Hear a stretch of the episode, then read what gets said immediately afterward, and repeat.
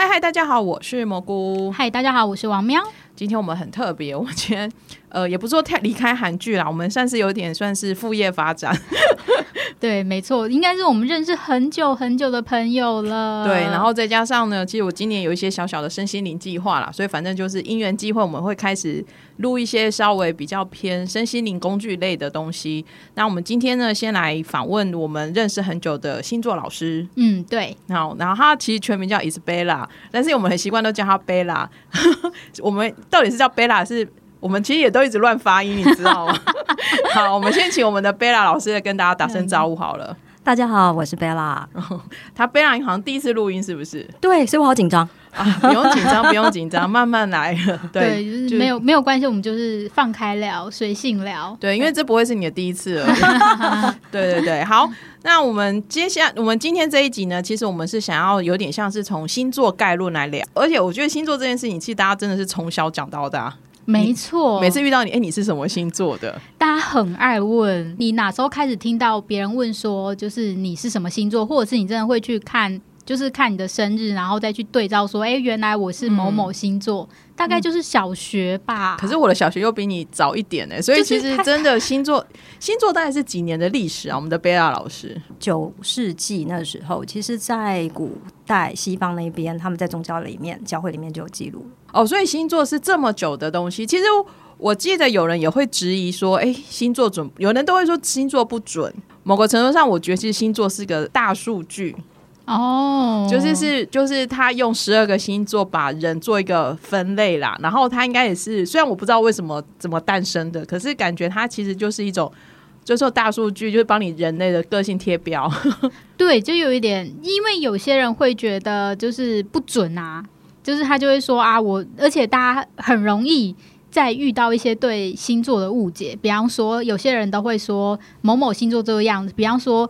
处女座就是有洁癖，很龟毛，对，很龟毛。天秤座就是花心，双子座好像也是花心。然后天，然后要不然就说天秤座是俊男美女。我想说，嗯，我要承认我是美女吗？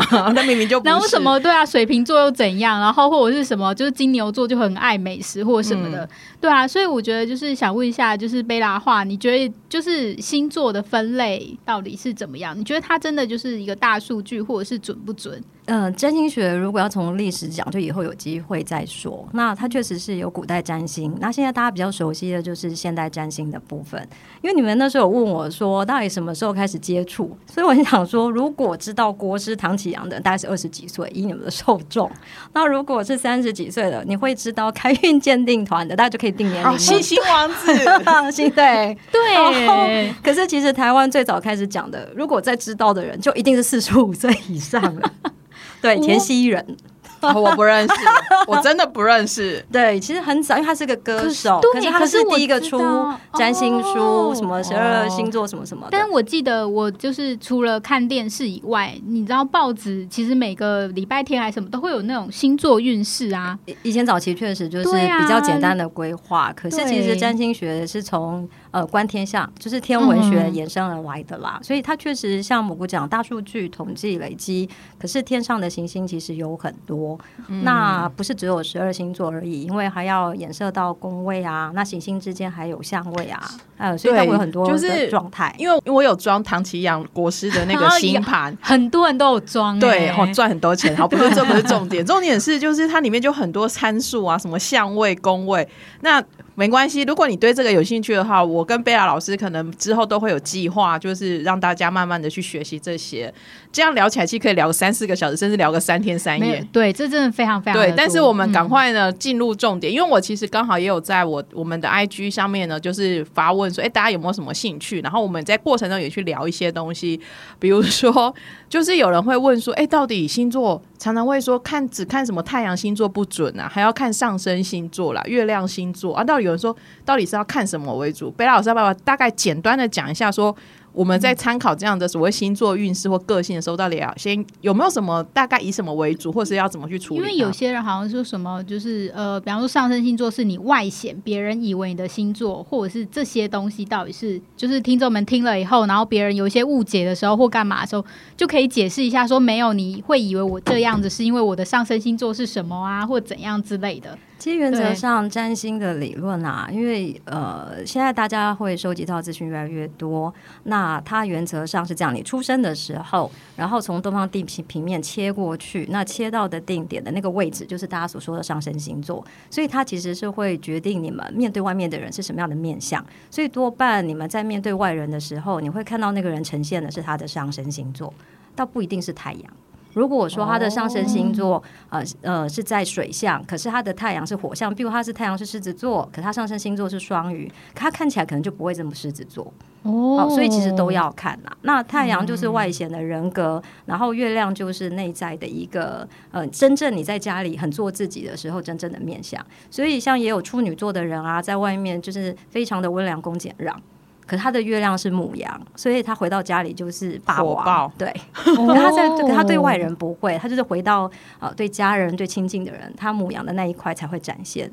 其实贝亚老师有提到，就是说，就是看你出生的时间。其实我一直很好奇，就是自然产，因为现在都剖腹产，因为我知道自然产的时间是比较符合大嗯嗯嗯。自然对，就是时间。那现在剖腹产这个时间这样子会准吗？有，我询问过我这个问题，我可以跟大家说明一下。其实我觉得大家如果说我命运就是一定固定的，那就没什么好玩的。所以原则上命盘六分。所以如果同时间两台刀，不同医生嘛，哦，然后开孕妇同一个时间出来，你们都会问说，那他的命不是就一样了吗？没有，因为我刚刚说命定是六成，那他原则上还有另外那四成，跟这个小孩他跟他爸妈也有各自的姻缘。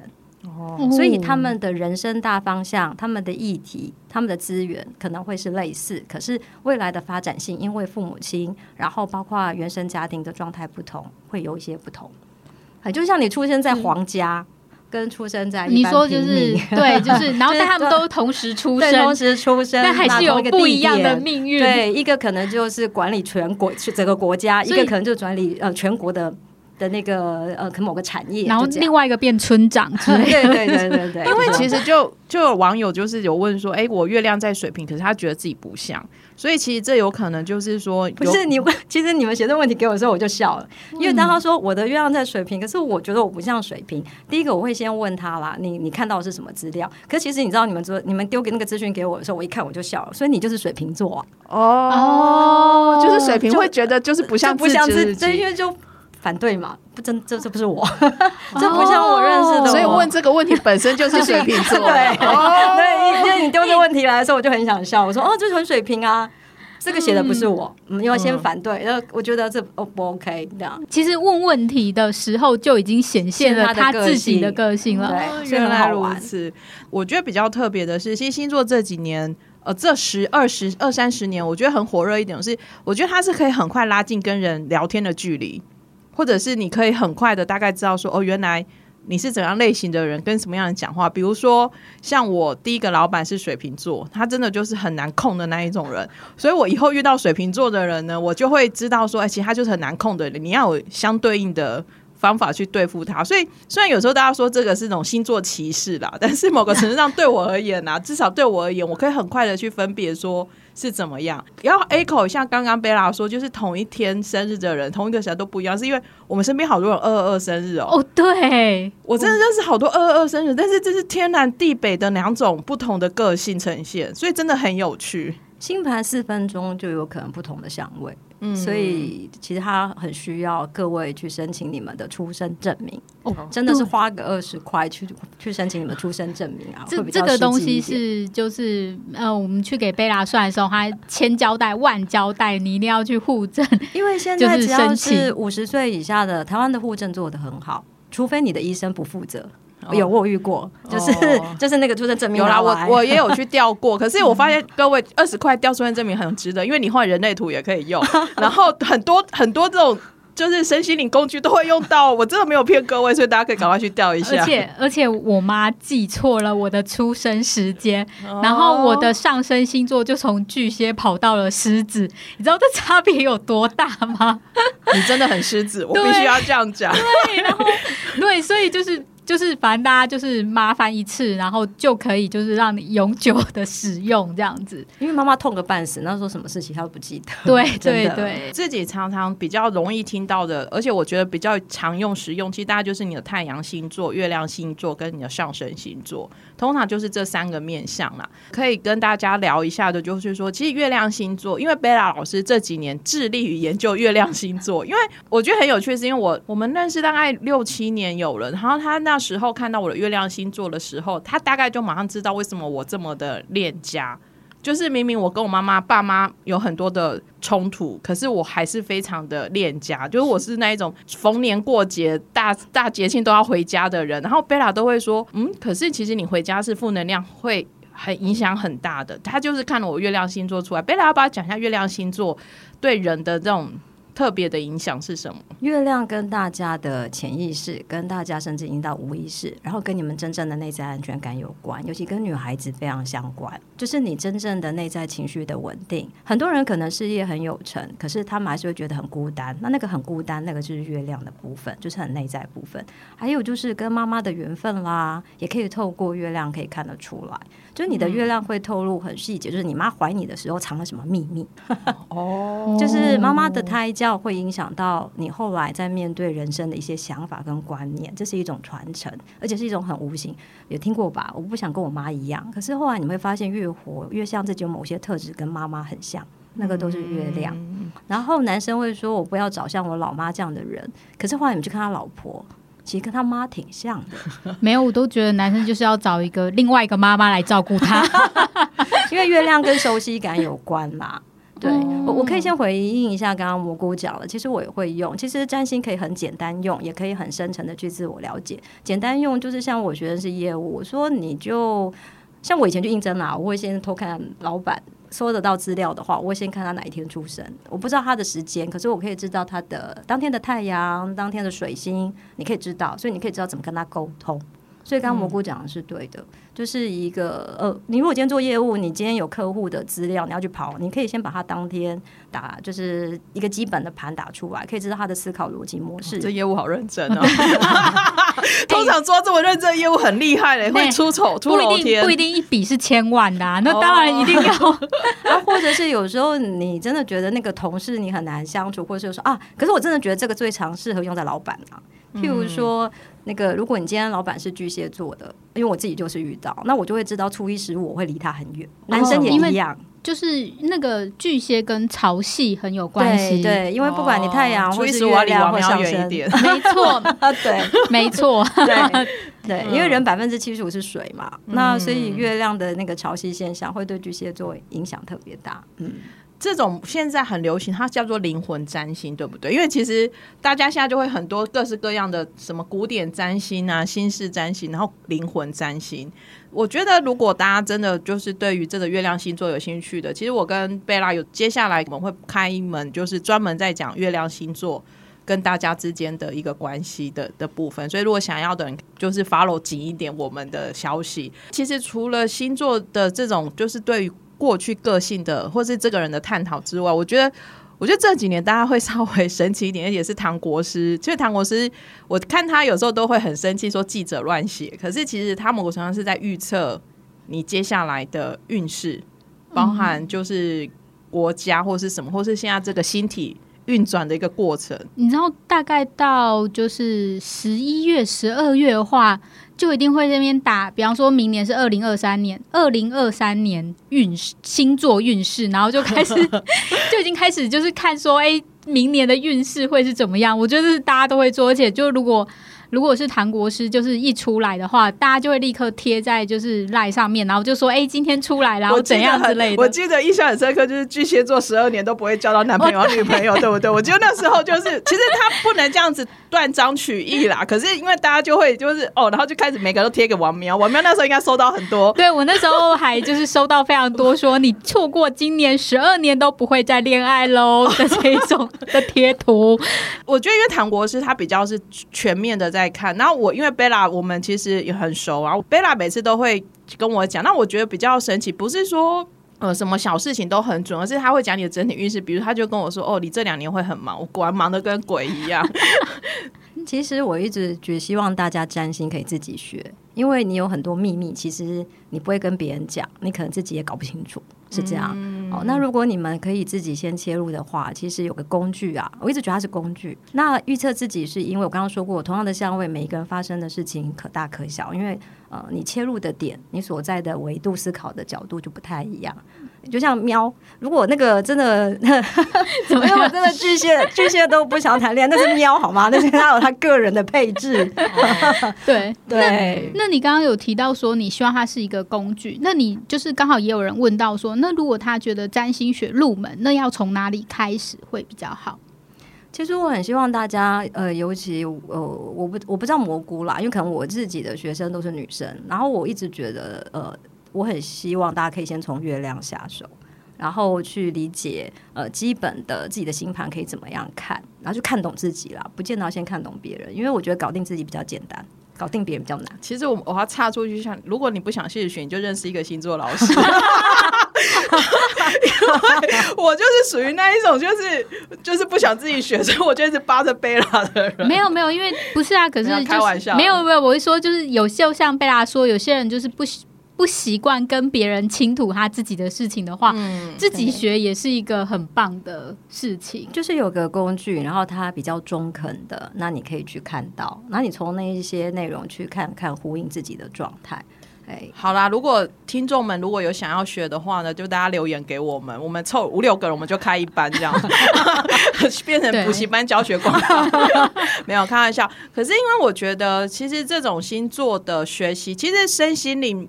现这几年身心灵很流行，但很多真的很多东西，可是我现在都会觉得它就是一种工具。嗯，对我自己也这么觉得。就是你去看了很多东西，它就是一种工具。然后你要去，我某个程度上，如果你还不知道哪种工具适合你，就什么都去试试看。然后，如果你觉得这个工具你对它是还不错的，那你就是可以好好的再去真呃深入研究它。因为其实贝拉会开始学星座，也是因为他自己生命中有一些经历嘛。然后那些经历可能让他也是那时候就是一直很低潮、很痛苦。然后他也是透过星盘，或包含我现在去找他，也是透过星盘。你去只是去了解说，哦，他就是某个程度是把错怪给老天爷啦，就是你现在事情会发生，就是你的运就是走到这里嘛。我这样会不会太八股？可是我觉得不会，因为我觉得反面来说，对我而言呢，因为我之前也因为就是有状况，然后去找过贝拉。但是就是他就说你撑过这个时间就好了，嗯，然后我真的也是靠这样想说没关系，那我就撑过，然后过那个月真的就好了。所以这种东西就是你现在可能是老天爷给你的考验，但是你只要度过那个考验，你又是一个就是又活生生又活了，对，又活过来了。我觉得有时候是你要怎么去解读这个东西，而且它算是一个比较古典的工具。因为它一个累积一个很长的时间嘛，其实星座的部分，我们其实都是大家就是有点分享一下我们自己对星座的看法跟想法。那接下来呢，其实我们朋友们问了很多问题啦，所以我觉得我们还是花一点时间认真的回答人家的问题哈，要不然收集了这么多问题都没有回答，我会被打。那刚刚有人问说啊，月亮在水瓶，但觉得自己很不像。我们刚刚已经回答了嘛，就是其实你问这个问题本身就是很水平的。可以解释一下啦，月亮水平的人，其实他跟人比较容易有距离，因为妈妈在怀孕的时候的一个状态，她比较容易是在一个比较疏离，然后她跟父母亲可能相处或者人家说的缘分没有那么亲，所以父母亲是我们第一个学习到跟人际关系互动的对象。那如果你今天成长的过程，你都是自己呃比较是靠自己长大的时候，你会成立一个自己的逻辑，所以你就用那个逻辑去面对这个世界，然后你就会觉得，所以你就会觉得他是对的啊。所以你这样在看别的人事的时候，你就会觉得，嗯，不，你不会觉得别人不对，呃，你会，你会，你不会觉得自己的呃跟这个世俗的角度不太一样，你会是觉得，诶，是别人呃很有状况或怎么样，可是你自己还是可以在自己的世界活得很好。所以有时候也没什么不好，所以这是月亮水瓶座的特。月亮水瓶水瓶的特质比较疏离一点点，他们比较难跟人家建立呃亲密关系，所以对他们而言，有好的社群，就像才常常来找蘑菇就对了，就是上蘑菇娱乐，有啊，看喵的那个，其实就是一个好的群体。会人还是需要亲密感，可是他没有办法有很亲近的亲密感。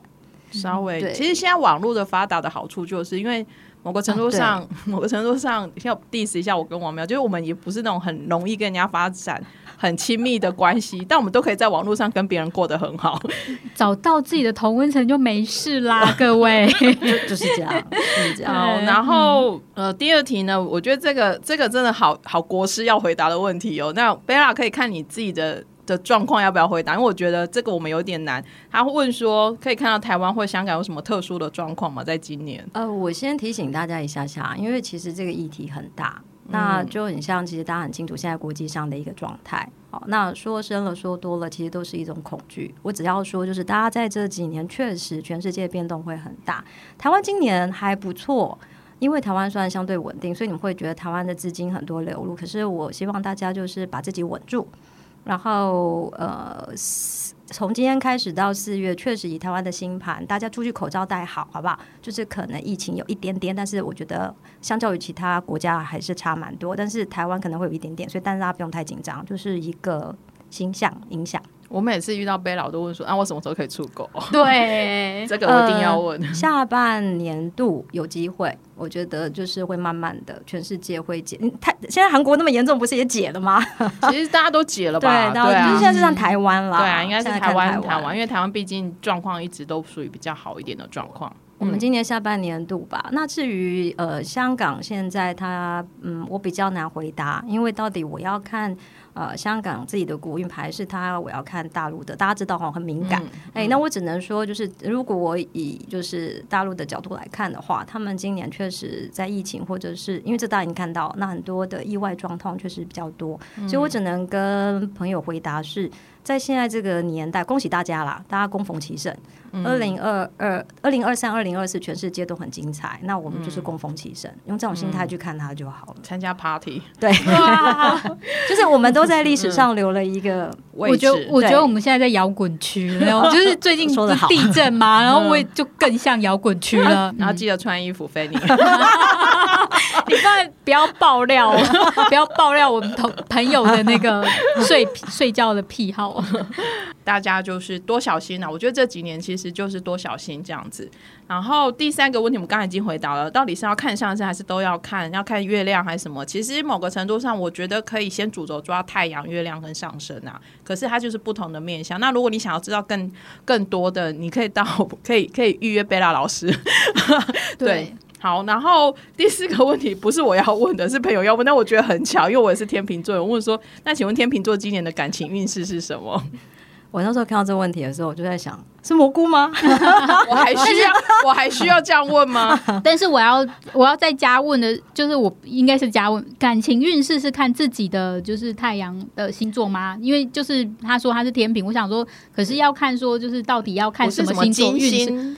对，你看你们两位不亏跟我认识很久，我好感动哦。好，对，其实我就是要回答感情没有办法只看太阳，譬如男生简单一点，男生就看月亮跟金星的状态。女孩子要看太阳，还要看你的月亮，因为那男人能不能让你安全感？你要看你的火星，哎，所以它的面相蛮多的。但是其实你们跟我提了天秤，我倒是从行运上要请大家后段班的天秤，我大概抓了一下时间，后段，呃，十月十七、十八号之后到十月二十二之间的这一段。哦，对啊，因为天象有一个行运啊，那它会去影响到，如果你因为金星多半都会在你的行星的前后。啊，那如果你刚好金星跟你太阳有合相的话，哦，那你的感情就会受到那个流年行运的影响，哦，冥王星的影响，那可能越来越悬了，没关系。然后就是说，如果你刚好是坐在这里，那你有某一些配置的话，有可能啦，就是说接下来。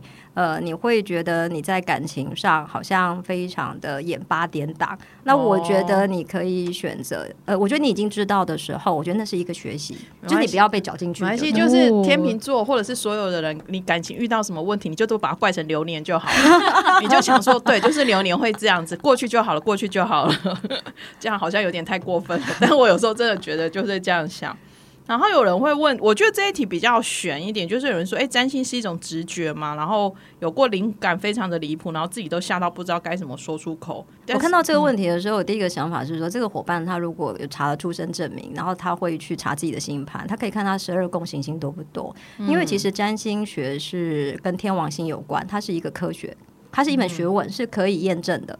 哦，就是我刚刚说有大数据累积，然后大家可以去看，就很像我说，其实我们现在的的一个整体状态，一个大型运，很像十六世纪，就就是亨利被断头那个年代。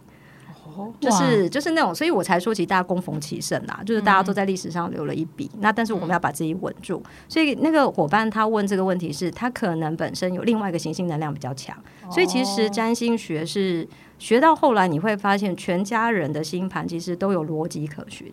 那有逻辑可循，其实它是一个呃，是一个可以。